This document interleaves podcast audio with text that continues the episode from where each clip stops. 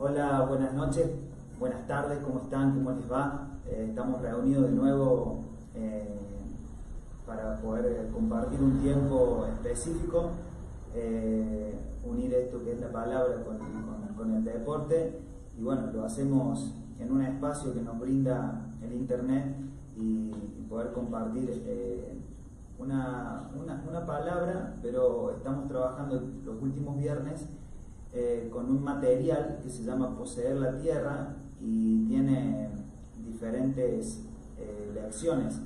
En este caso tenemos la lección 3. Si alguno que está viendo el video eh, y por ahí no tiene la lección, escríbanos por privado y, nosotros se la pasamos, ya sea al Facebook o al Facebook de Martín Chati eh, o al Instagram de Deportista de Cristo. Eh, la idea es que el material lo tengan, porque si bien el, bosquejo eh, no, lo es todo, pero siempre nos da herramientas desde la verdad para contrarrestar todas las mentiras que muchas veces el enemigo tiene.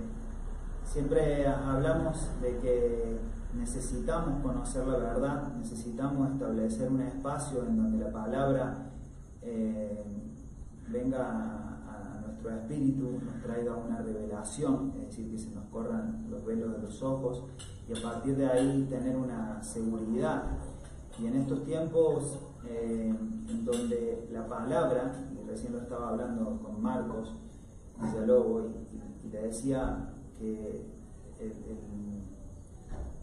eh, el abecedario compuesto por 22 consonantes y 5 vocales.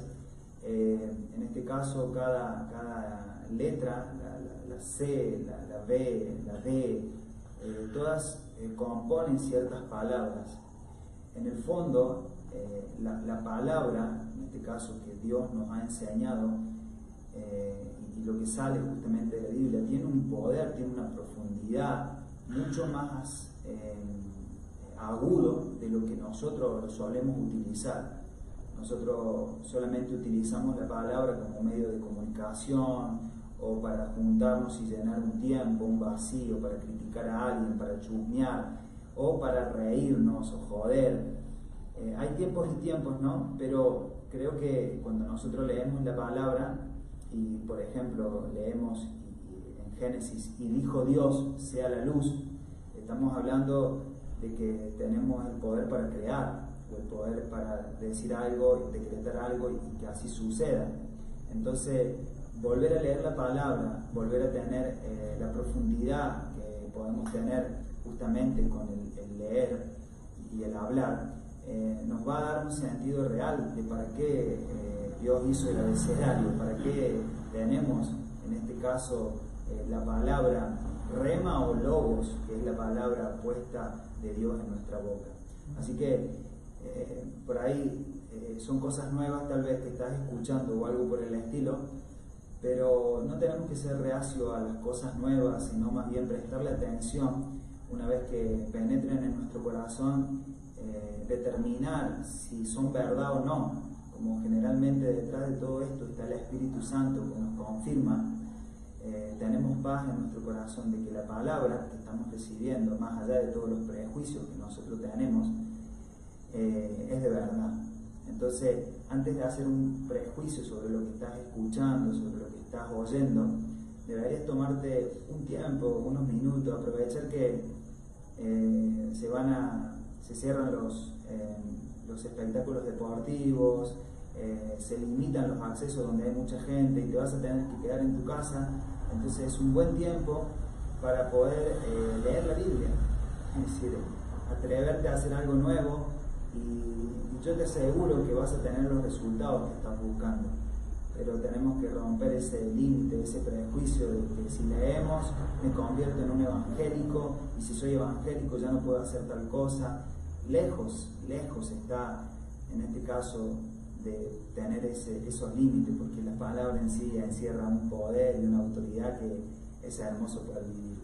Entonces, la armadura espiritual, la lección de hoy, tiene siete puntos y comenzamos con un versículo que va a ayudarnos a determinar un punto muy importante a lo largo de toda la lección. Efesios capítulo 6, versículo 10 al 17.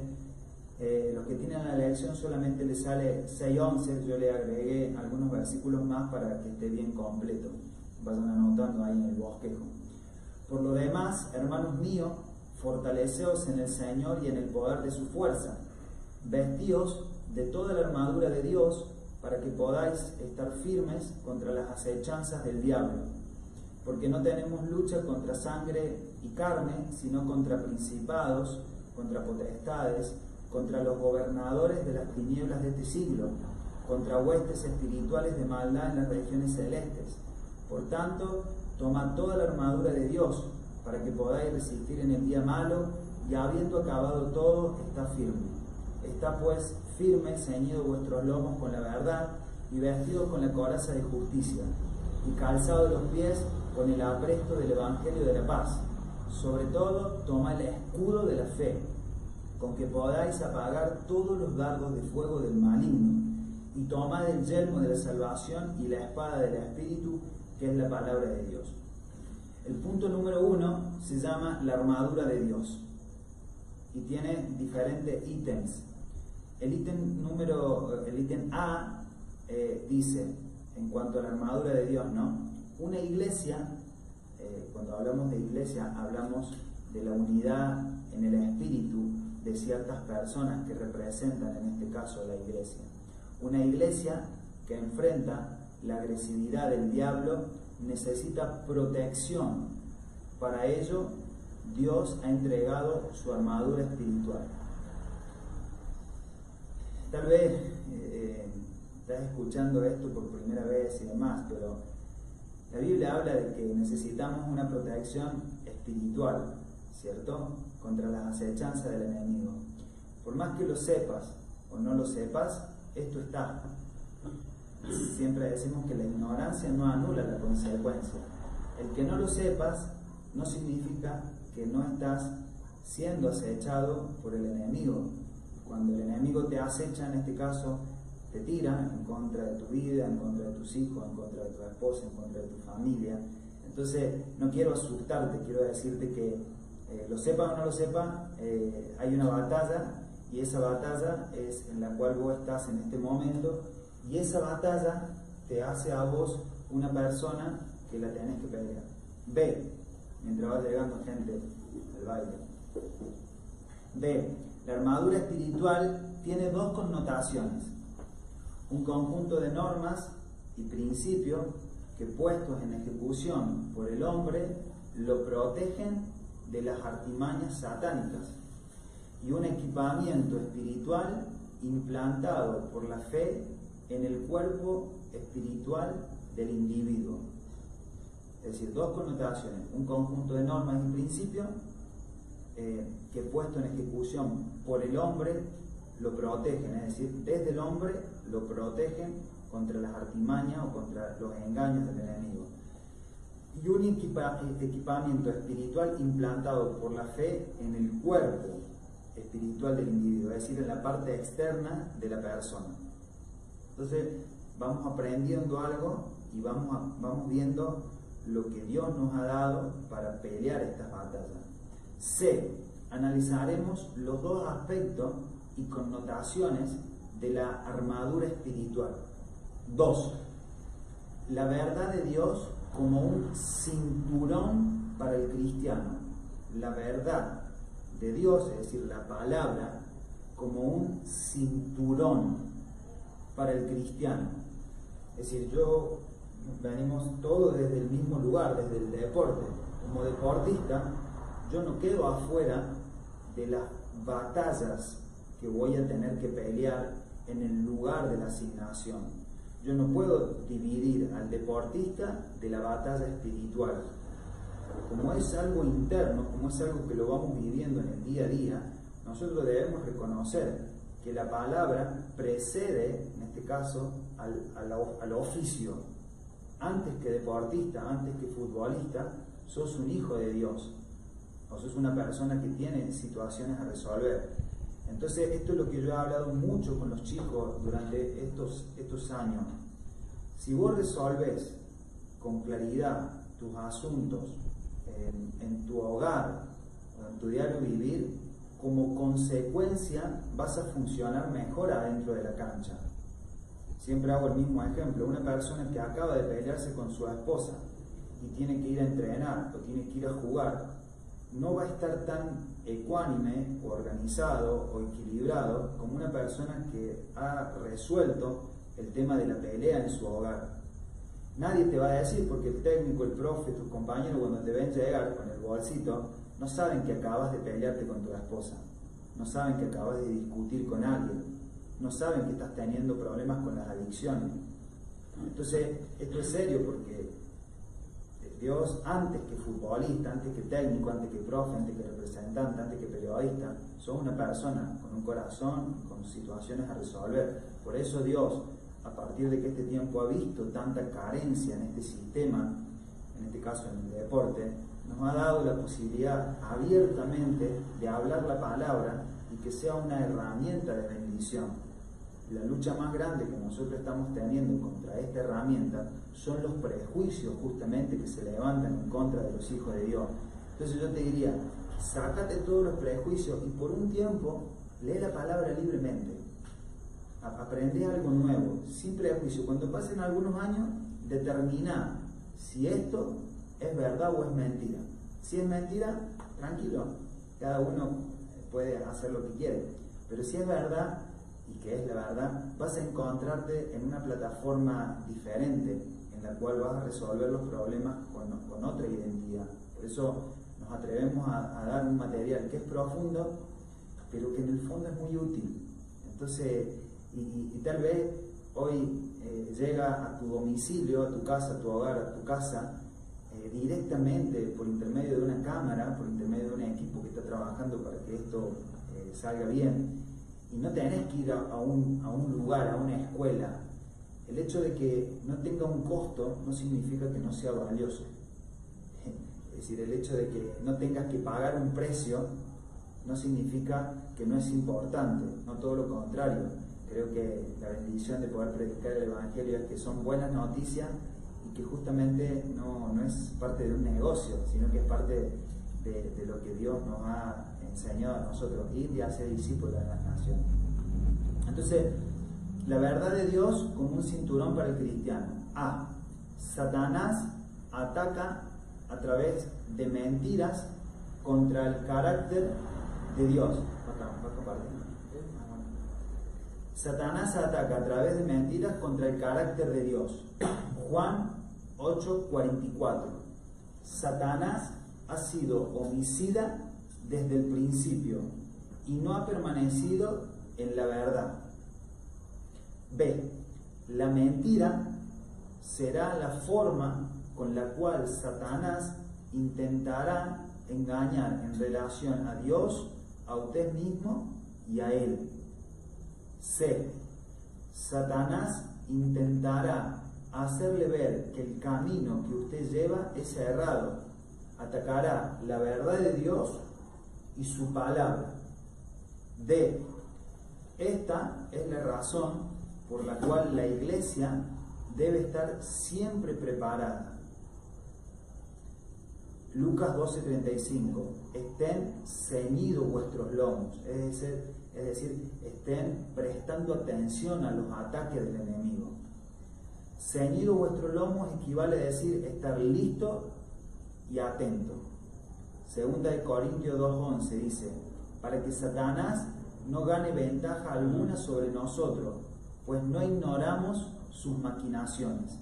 Él debe ser la atención permanente la primera estrategia para no dejarse sorprender por Satanás. Este tema que estamos tocando tiene que ver con que podamos estar atentos a las mentiras propuestas por Satanás. ¿Cuál, ¿Cuál, podría ser una mentira, Damián, en este caso que estamos hablando de una primera barrera entre la persona y Dios? el día que yo lea la palabra o que vaya a una reunión, ya no voy a poder hacer más nada. Mentira, mentira. En Cristo hemos sido llamados a ser libres. El hecho de que vos estés en Cristo te devuelve la capacidad o la voluntad para decidir bien. Entonces el hecho de que estar en Cristo hace que vos tomes buenas decisiones. Y si vos algún día dejas de hacer eh, algo que va en contra de tu cuerpo, en contra de tu familia, es voluntario, porque el Espíritu Santo nos ha hecho ver que eso que estábamos haciendo estaba mal, ha enseñado la palabra, nos ha corregido, nos ha guiado, pero el Espíritu Santo siempre fue el que nos ha propuesto internamente a cambiar. Entonces, ¿qué pasa? Cuando yo leo la palabra, dice, por ejemplo, 2 Corintios 2.11, para que Satanás no gane ventaja alguna sobre nosotros, pues no ignoramos sus maquinaciones. ¿Dónde están eh, nuestros problemas? están nuestros problemas en las maquinaciones de Satanás, en la forma que tiene él de sembrar pensamientos que son mentiras, que son eh, equivocaciones, que son errados, pero una mentira puesta muchas veces en una persona termina siendo una verdad.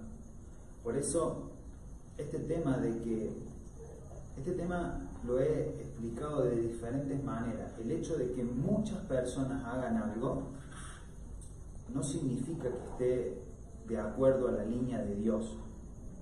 ¿Por qué? Porque alguna vez lo hablé con mi hija, eh, que ella me decía acerca de hacer algo. El tema no se trata del, del todo, sino que se trata que a la luz de la palabra, que es lo que está alineado a Dios y lo que Dios nos ha dado. Entonces, esto te hace ser un hombre valiente. Nosotros si somos parte o caemos bien en ese grupo, somos como aceptados. Pero si no, no coincidís con el grupo, vos quedás en diferencia y no tenés, en este caso, la aprobación de, de, todos esos hombres, todas esas chicas o chicos, y sos el diferente. Entonces, este tema es un tema de, ponerse de acuerdo con la palabra, no con el grupo que en este caso eh, tiene un, culto a. Seguimos. Tres. La justicia de Dios como una coraza para el cristiano. La justicia de Dios como una coraza para el cristiano. Otra forma, ah, otra forma sutil y astuta en la que ataca a Satanás es a través de la acusación. B. La desesperación entra al hombre cuando cree lo que Satanás dice, en vez de creer lo que Dios dice. Cuando Satanás le acuse en su mente, recuerde lo siguiente. Romano 8.1.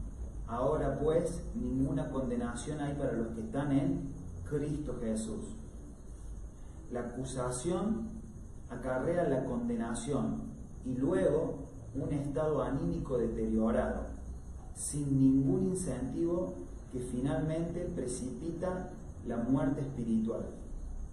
D. Eh, eh, después viene el, punto C, que es recontra importante. D. La justicia de Dios como coraza nos defiende de la acusación, la condenación incluso el orgullo espiritual, es decir, la vanagloria o la distorsión de nuestra propia imagen. Otro tema que lo vamos a tocar. E, estar cubierto con la coraza de Dios significa que nuestro corazón queda sumergido en una motivación pura, llena de compasión y amor, una sensación profunda de dependencia e intimidad con Dios. Romanos 3:22, la justicia de Dios por medio de la fe en Jesucristo para todos los que creen en Él, porque no hay diferencia.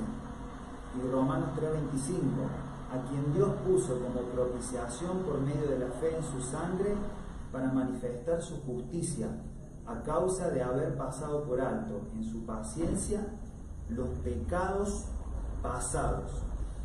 Satanás no puede penetrar la armadura de Dios. Todos estos puntos están eh, sujetos a una revelación que nosotros tengamos desde nuestro interior. Como les dije, el punto C, la acusación acarrea la condenación y luego un estado anímico deteriorado, sin ningún incentivo que finalmente precipita la muerte espiritual. ¿Qué quiere decir? Que cuando el enemigo, por alguna razón, te acusa, lo próximo o te condena, tenés más ganas de orar, no tenés más ganas de creer, no tenés más ganas de leer, porque te acusaron. Y, la consecuencia es la muerte espiritual, es decir, que no sigas más los caminos de Dios. Muchas veces uno se encuentra con gente que, que ha empezado a leer la palabra, que ha aceptado a Cristo y demás, pero se los encuentra frío en el camino. ¿Qué pasó durante un, tiempo eh, continuo? Es que la persona tomó malas decisiones, el enemigo lo acusó, eh, se sintió atacado, sus emociones se cayeron y como finalidad la persona dejó de creer. Entonces esto no debe ser así. ¿Por qué no debe ser así? Porque Romano 8.1 dice, ahora pues ninguna condenación hay para los que están en Cristo Jesús. Este es un tema que lo vas a tener que masticar porque cuando te presentes delante de Dios no te presentas como un hombre carnal, te presentas como un hombre que tiene a Cristo en su corazón y que no hay condenación a través de presentarte a Dios con esa disposición.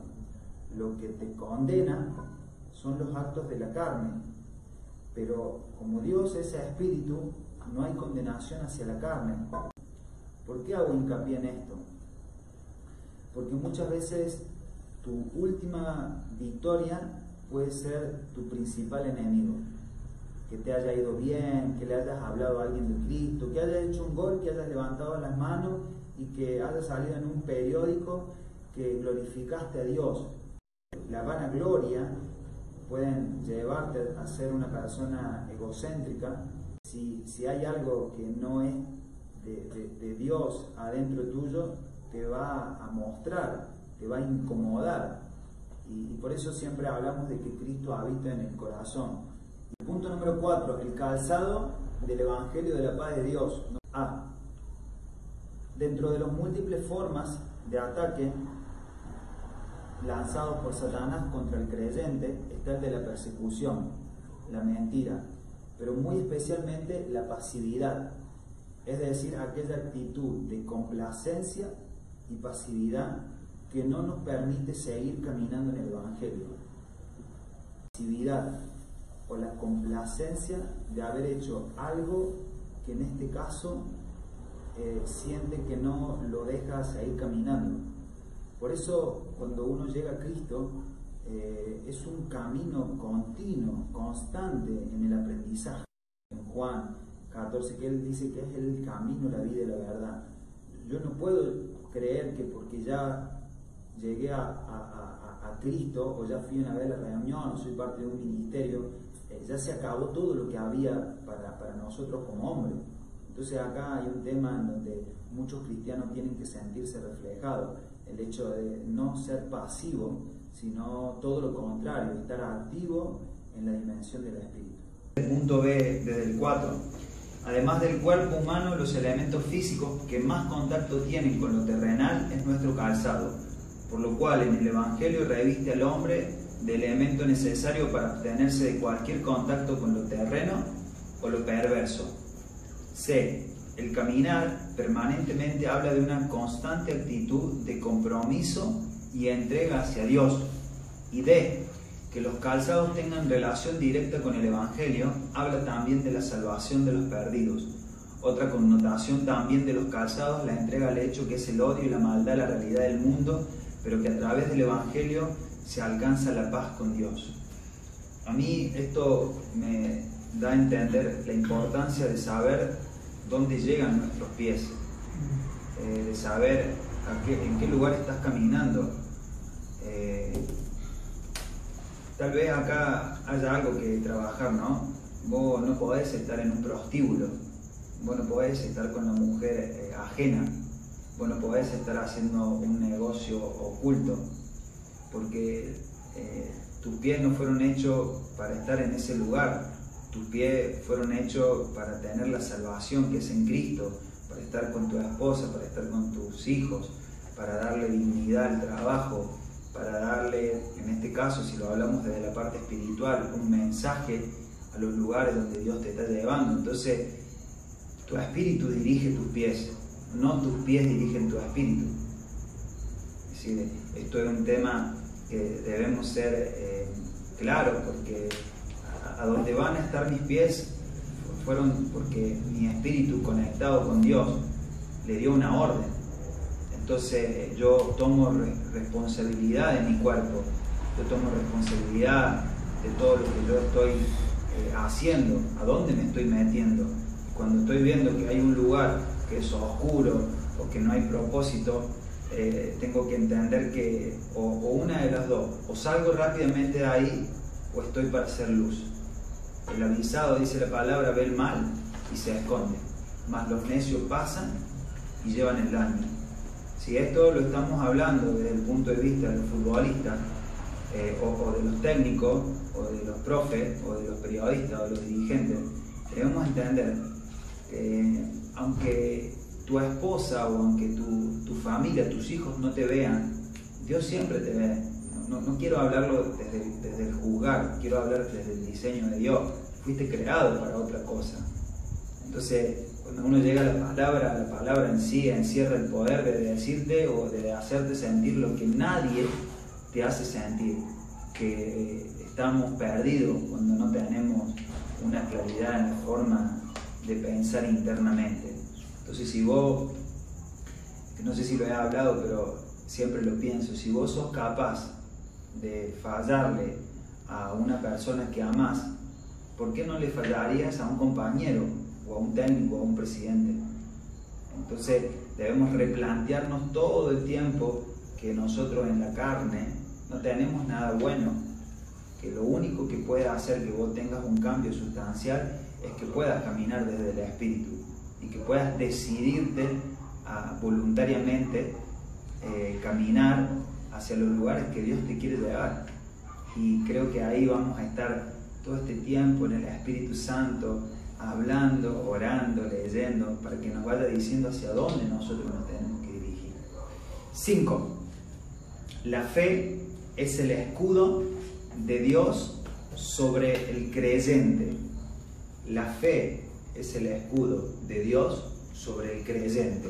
A. Una de las formas de ataque de Satanás utiliza contra el cristiano consiste en lanzar dardos de fuego estos deben ser entendidos básicamente como tres manifestaciones de perversidad de Satanás, que se expresan de la siguiente manera. Falta de fe, Hebreos 3:19.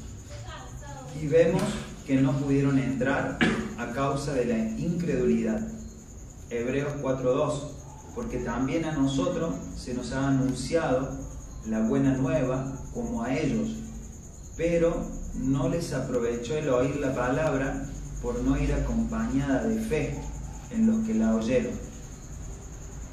Entonces, el primer dardo es la falta de fe. El segundo dardo es la duda y el miedo. La fe, ve, la fe es un escudo espiritual que nos cubre desde, desde la cabeza hasta los pies y que extermina y hace inoperantes los dardos de fuego del maligno. Primera de Pedro 5:9, al cual resistís firmes en la fe, sabiendo que los mismos padecimientos se van cumpliendo en vuestros hermanos en todos en todo el mundo. Ver en este caso cómo, cómo operan los dardos de fuego, muchas veces nosotros creemos que son eh, estrellitas que caen a nuestras vidas y no sucede nada. Y un dardo de fuego ataca literalmente contra tu fe y viene envuelta en situaciones fuertes en el cual te ves eh, envuelto en tomas de decisiones de seguir adelante por fe o volverte atrás por incredulidad. Por eso vemos que cuando Dios habla en Hebreos de los hijos de Dios, vemos dos versículos clave. Vemos Hebreos 3:19 que dice que no pudieron entrar a la tierra prometida a causa de incredulidad. Si el enemigo tira un dardo de fuego y vos retrocedes y no entras a la tierra prometida, quiere decir que el enemigo logró su cometido. Entonces, tenés que ver que hay veces que tal vez pierdas partido, que no juegues de titular, que en algún momento haya una lesión, que en algún momento te quedes sin club, que en algún momento estés pasando un problema pero esto también tiene que ver con que Dios está formando en tu interior un hombre del Espíritu, un hombre de convicción, un hombre conforme al diseño de Dios. Y no es cuestión de retroceder, de ser incrédulo, sino más bien de ponerte firme en la fe. Entonces, eh, cuando suceda esto, ¿qué voy a hacer yo?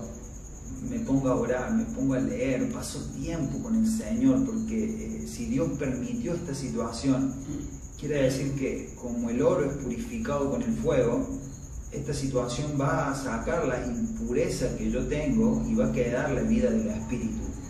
Entonces, si nosotros, como dice Hebreo 4.2, recibimos la palabra y por no tener fe no, no, no la vamos a poder aprovechar. Entonces, acá tenés que determinar lo siguiente qué está sucediendo y, qué es lo que está pasando en el mundo, en este caso, y qué es lo que estás comiendo vos. Si vos estás alimentándote desde la fe, tranquilo, que lo que está pasando en la parte externa, o tal vez que quiso llegar a tu parte interna, eh, va a ser solucionado en, en la dimensión del espíritu. Es decir, le vas a hablar a la situación, vas a darle una verdad y vas a entender que el sueño que Dios depositó dentro tuyo es de Dios. Y si Dios invita, Dios te va a pagar. Si Dios te puso eh, algo dentro, es porque Él sabe que vos lo vas a cumplir. Entonces no dejes que las situaciones que están levantándose en contra de tu fe puedan crecer y como habla la palabra, añidar en tu mente con pensamientos que sean anti cumplimiento del propósito. 6. Eh, la salvación de Dios como un casco. La mente, ah, la mente es el campo de batalla en el que se desarrolla la constante lucha contra Satanás. Escucha bien eso. La mente es el campo de batalla en el que se desarrolla la constante lucha contra Satanás. Satanás tiene como propósito hacer que el hombre piense y actúe carnalmente. Esto está espectacular porque detrás de actuar carnalmente hay un vacío que te ha quedado en este último tiempo que no, tiene, no tenés forma de definirlo. Cuando hiciste algo malo, que nadie te culpó, pero vos interiormente te diste cuenta que eso que hiciste a Dios no le agradaba, fue porque lo hiciste carnalmente. Entonces, primero, entender que hay que ganar la batalla en la mente, para luego no poder cumplir el plan que el enemigo tenía a través de tu carne. Eso es clave en el diseño de Dios. Romano 8:6, porque el ocuparse de la carne es muerte, pero el ocuparse del espíritu es vida y paz. B. La mente debe ser renovada, debe prestar servicios útiles en el reino del Señor. Con la mente podemos crear imágenes que hablen de victoria, triunfo y poder. Pero también podemos crear imágenes que hablen de derrota, de muerte y de maldición. Efesios 4, 17 y 18 dice así, esto pues digo y requiero en el Señor, que ya no andéis como los otros gentiles que andan en la vanidad de su mente, teniendo el entendimiento entenebrecido, ajenos a la vida de Dios por la ignorancia que en ellos hay, por la dureza de su corazón. Esta es una palabra que meditarla en el corazón trae mucha ganancia. No andéis como los otros gentiles que andan en la vanidad de su mente, teniendo el entendimiento entenebrecido. Te va a pasar que de ciertas personas tengas que deshacerte o cortar cierta relación porque esas personas en este momento tienen el entendimiento entenebrecido. Si eso sucede, no te sientas mal, solamente vas a tener que empezar a orar por esa persona y entender que cuando te vuelvas a encontrar, o le das un mensaje, o le das un mensaje externo, o, algo que la persona se pueda dar cuenta que hubo un cambio en tu vida, pero no te unas y dejes de cumplir el propósito porque te cuesta mucho cortar esa relación. C. Por esa razón, la salvación de Dios debe utilizarse como una protección sobre la mente, como un casco. Esa sería la definición correcta. Como un casco que que los dardos del enemigo vengan sobre tu mente. Entonces, principio, eh, los pensamientos no son papelitos al aire que están dando vuelta y que caen sobre tu mente. No, los pensamientos tienen un, objetivo. Y el, el, tema acá es que vos no dejes tu mente vacía para que no sea llenado o llenada por cualquier eh, cosa. Tu mente tiene que estar saturada de Cristo, tiene que estar saturada de la palabra tiene que haber una seguridad en, que, lo que estás comiendo viene del Señor. Leía esto y analizaba que lo que Dios le pedía a, Adán y a Eva no fue que ellos hicieran algo. Lo primero que Dios le pidió, en este caso, una de las primeras cosas que le pidió a Adán y Eva, era que comieran del árbol de la vida y que no comieran del árbol del bien y el mal una de las primeras cosas que Dios te pide no es que hagas algo, sino que comas bien. Si vos comes bien, vas a poder estar bien alimentado. Si vos le, das buena sustancia a tu corazón, tu corazón va a estar bien inflamado y cuando vengan situaciones difíciles, va, vas a estar lleno de Cristo, lleno de palabra y lo que, lo que salga, como cuando vos cortas una naranja, sale jugo de naranja, cuando una situación te corte en dos, lo que va a salir va a ser Cristo o va a, salir una experiencia del Señor. D. La salvación de Dios incluye la permanente renovación de nuestra mente. Por eso, cuando nosotros llegamos a Cristo, empezamos a tener, o Dios empieza a crear una sed y una hambre por Él porque empezamos a comerlo. Una persona que no llega, que llega a Cristo y no tiene sed por la palabra, debe eh, un tiempo con el Señor, porque lo, lo que es del Espíritu es que nosotros nos empiece a gustar voluntariamente lo que es del Señor y que nos deje atraerlo del mundo. ¿Por qué? Porque somos los libros que leemos y las personas con las cuales estamos. Entonces, si vos lees todo el tiempo cosas que tienen que ver con el mundo, no le estás dando vida a tu espíritu y tu espíritu necesita ser alimentado. Entonces la, renovación de tu mente, ¿cómo estás siendo? ¿Qué estás leyendo?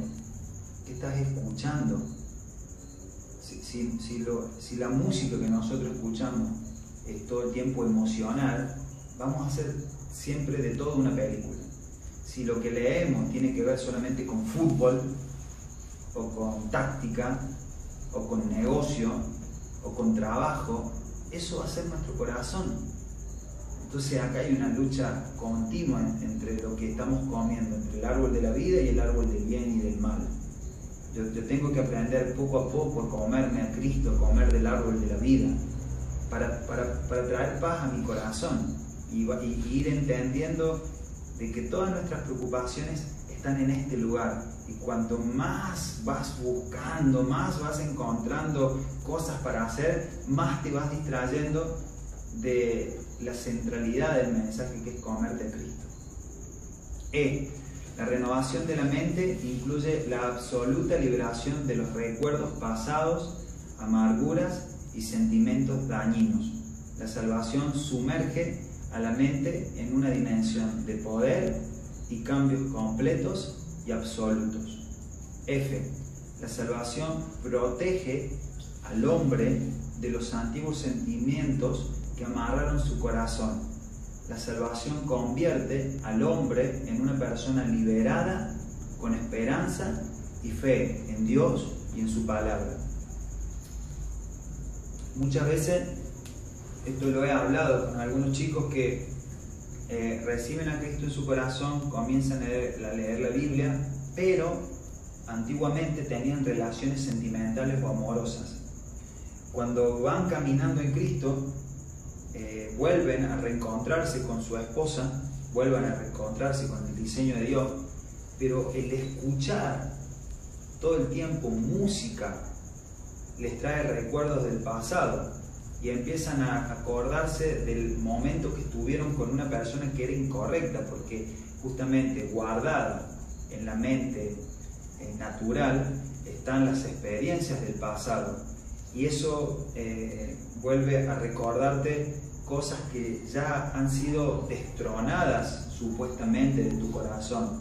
Y entonces uno comienza a añorar, me acuerdo cuando salí, cuando bailé, cuando estuve en ese lugar, y lejos están esas, esos análisis del propósito para el cual Dios te ha creado, que, que es caminar en la salvación.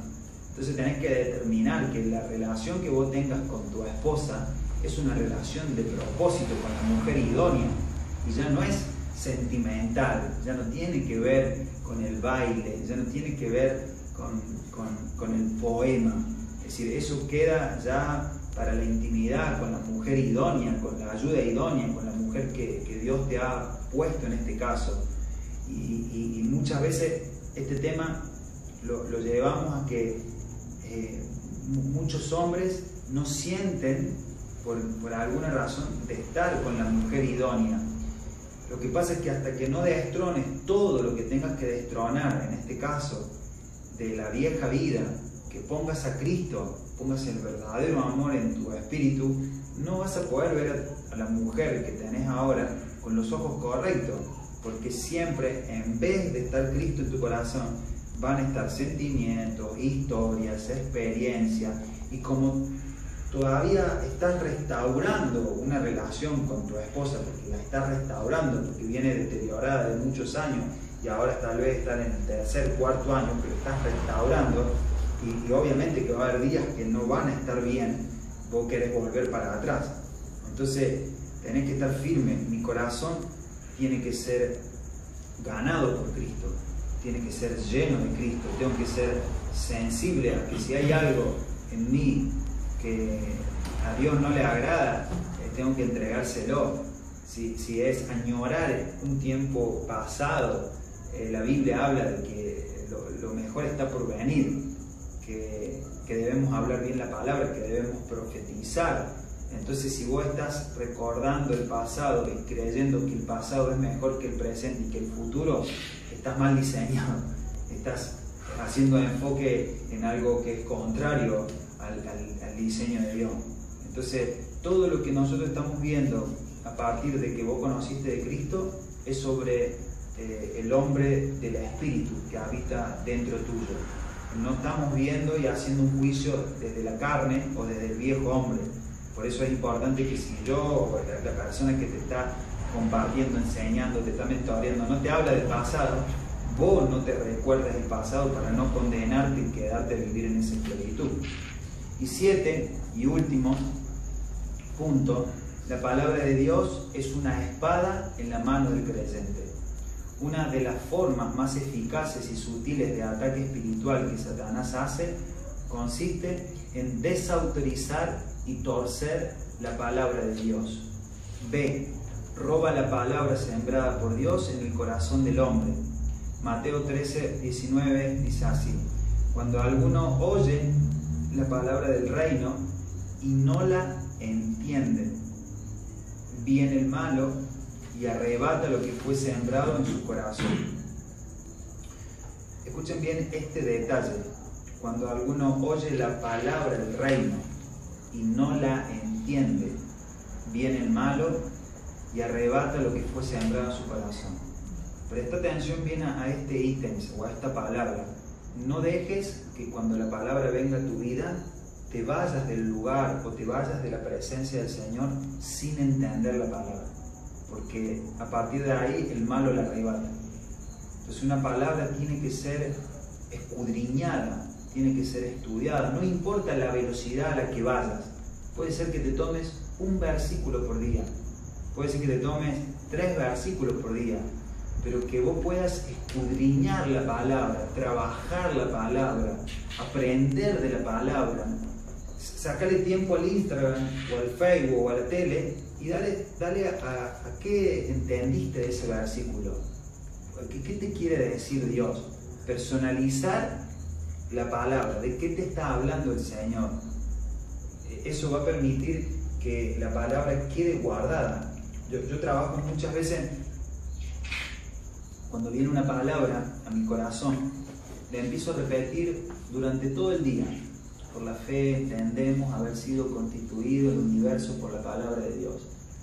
Al mediodía, por la fe, hasta que en un momento el Señor me dice lo que significa. Ah, la palabra, la palabra, por la fe entendemos.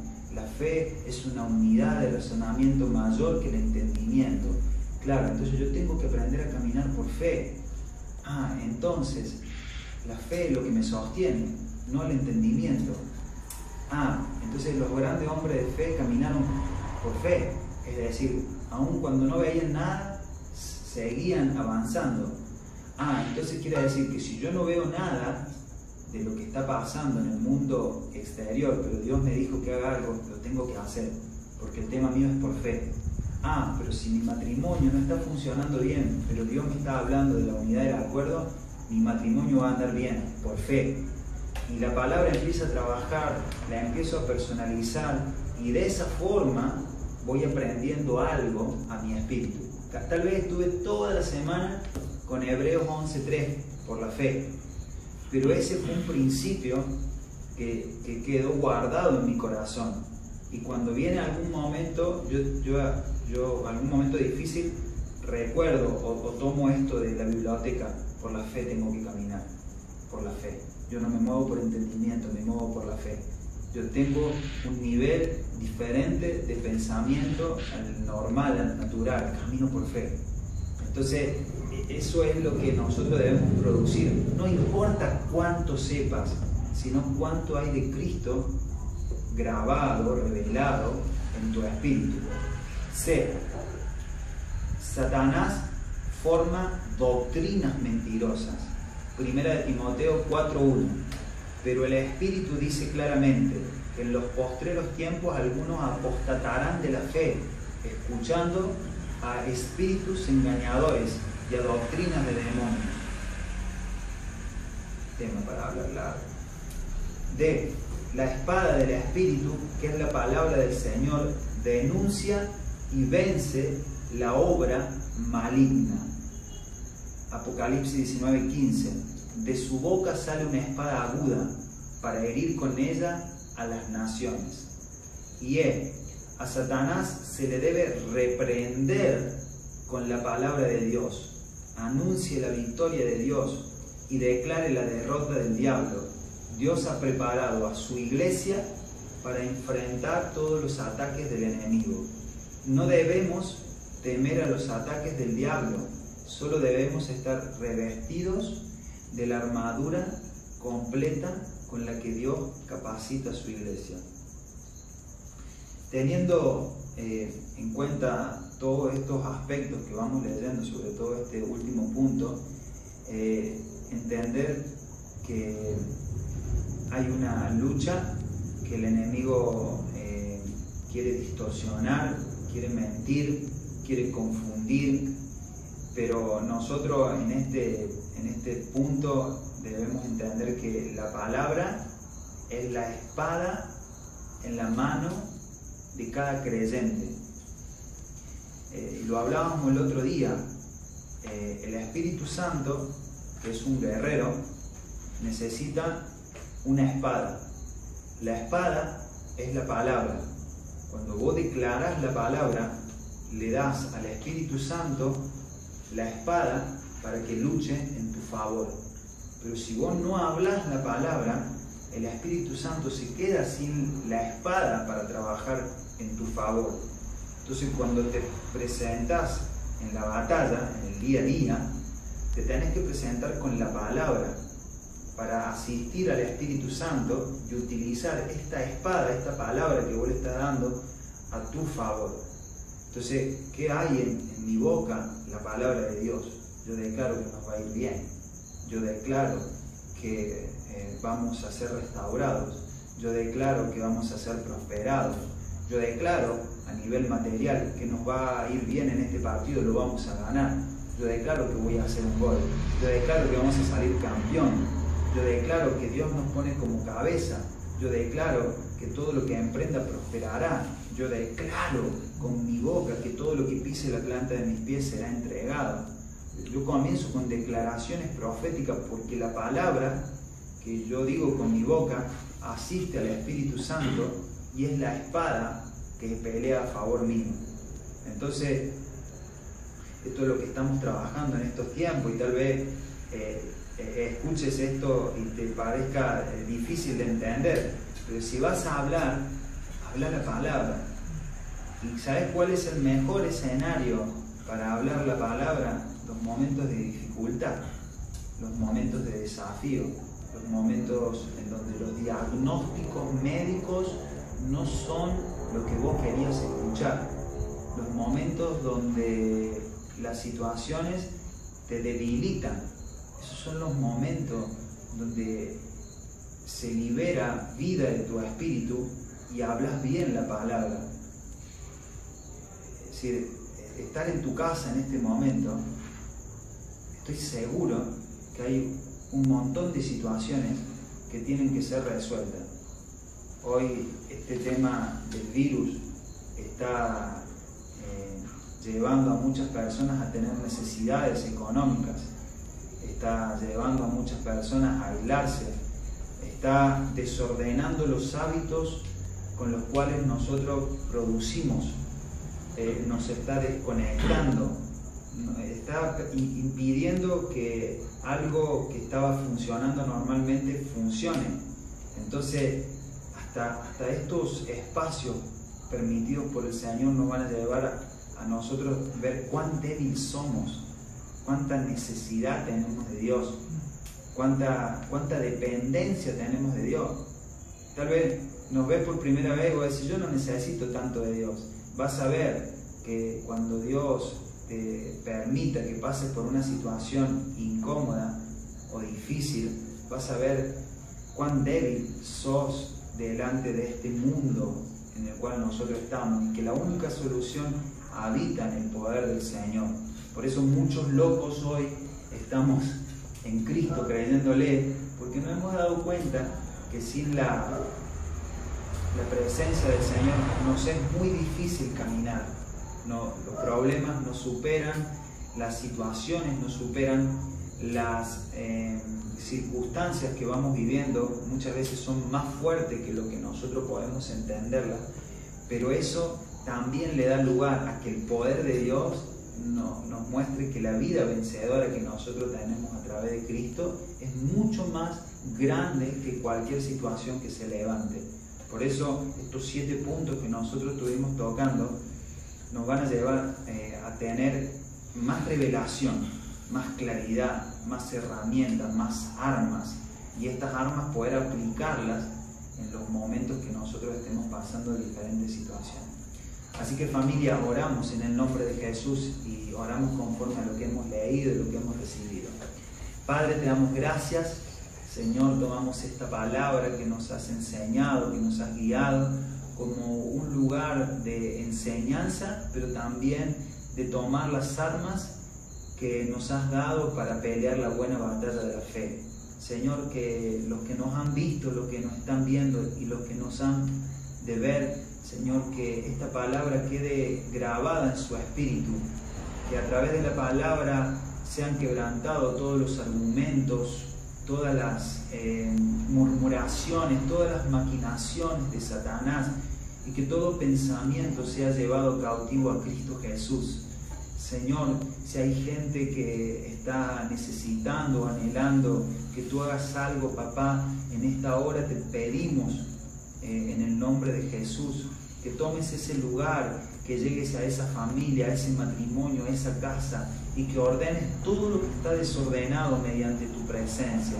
Limpia todo pensamiento, restaura todo lo que está dañado, haz que las personas sean salvas eh, y que puedan tener una, una salvación eterna. Señor, si hubiese alguna persona en, un tiempo de desesperación, trae una paz que sobrepasa todo entendimiento. Si hubiese una persona que está pasando momentos de enfermedad, trae sanidad. Si hay una persona que está falta de fe, aumentale la fe, Señor.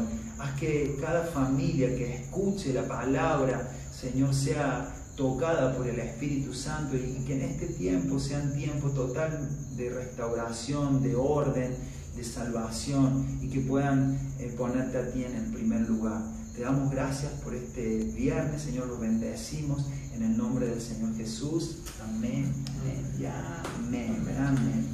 Bueno familia, bendiciones, los amamos desde acá de Córdoba, les mandamos un abrazo grande y que sigan creciendo en la palabra de Dios. Bendiciones.